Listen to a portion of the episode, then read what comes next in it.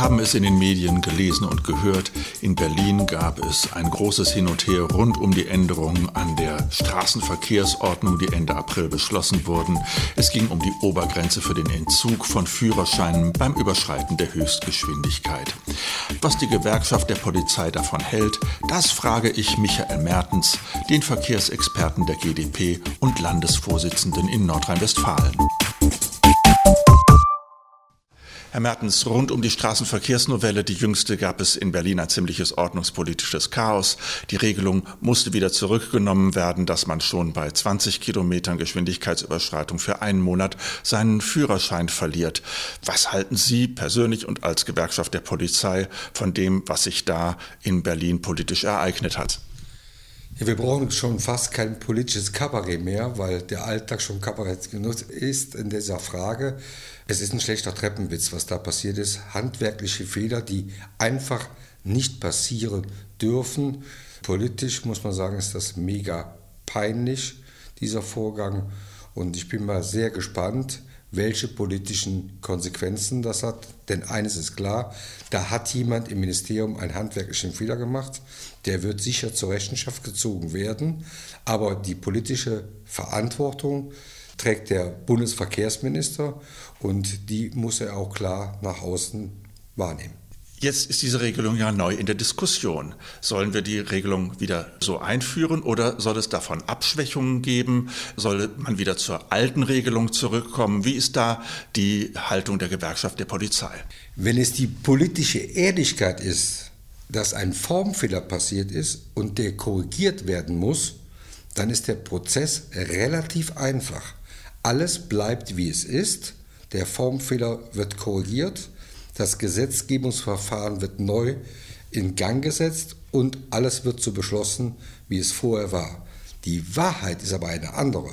Man will jetzt diesen politischen Fehler bemühen, um den Knackpunkt, die Novelle war ja sehr viel, aber den Knackpunkt, nämlich das Fahrverbot bei Geschwindigkeitsüberschreitungen, nochmal überdenken und verändern. Und das ist nochmal eine Peinlichkeit obendrauf, weil ein geistiger Prozess bei so einer Novelle, auch bei dem Fahrverbot, setzt sich voraus, bevor das Gesetzgebungsverfahren in Gang gesetzt wird. Und jetzt wird nachher ein geistiger Prozess bewirken, dass das geändert werden soll. Also das ist ein Vorgang, der ist schon sehr merkwürdig. Wie sehen Sie denn aus persönlicher bzw. aus polizeilicher Sicht die Novelle in Sachen Fahrverbote insgesamt? Ich mache das mal persönlich und polizeilich fest. Fange persönlich an. Mir tut das auch weh, wenn ich Gefahr laufe, irgendwann mal ein einmonatiges Fahrverbot zu bekommen und einem, ich sag's mal, an einem Gesundheitsmanagement aus Flensburg teilnehmen zu müssen, als Fußgänger und Fahrradfahrer im Verkehrsraum unterwegs sein zu dürfen.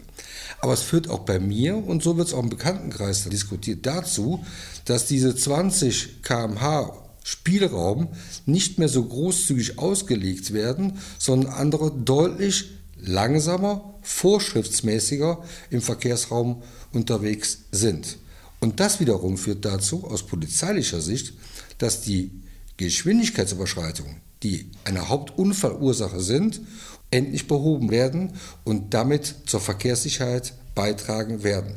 Also der Prozess und das Fahrverbot trifft alle gleichermaßen und auch deutlich spürbar. Nun wissen wir, dass die Deutschen gerne zu schnell fahren. Reicht denn diese Novelle alleine aus oder was muss sonst noch passieren in diese Richtung? Egal welches Gesetz wir auf den Weg bringen, es lebt von der Überprüfung, hier von dem Kontrolldruck der Polizei und der Behörden. Das heißt, wir müssen auch Geschwindigkeitsbegrenzungen immer weiter kontrollieren, weil nur wenn der Verkehrsteilnehmer weiß, dass die Wahrscheinlichkeit da ist, erwischt zu werden, er sich auch an die Verkehrsvorschriften hält. Also Kontrolldruck geht mit Personal einher. Das ist leider ein Problem im Verkehrsbereich der Polizei. Da könnte man doch vieles auch automatisieren. Da müssen Sie doch eigentlich gar keinen Polizisten bemühen oder eine Polizistin. Bei der Frage bietet sich eine Antwort an. Section Control, also die Geschwindigkeitsabschnittskontrolle, ist ein Thema, das uns lange am Herzen liegt als Gewerkschaft der Polizei. Das befürworten wir ausdrücklich, weil es eben nicht nur punktuell die Geschwindigkeit reguliert, sondern über eine lange Strecke. Ab wann ist man in Deutschland eigentlich ein Raser? Ist das eigentlich durch das Gesetz definiert? Es gibt in Deutschland dazu keine Legaldefinition.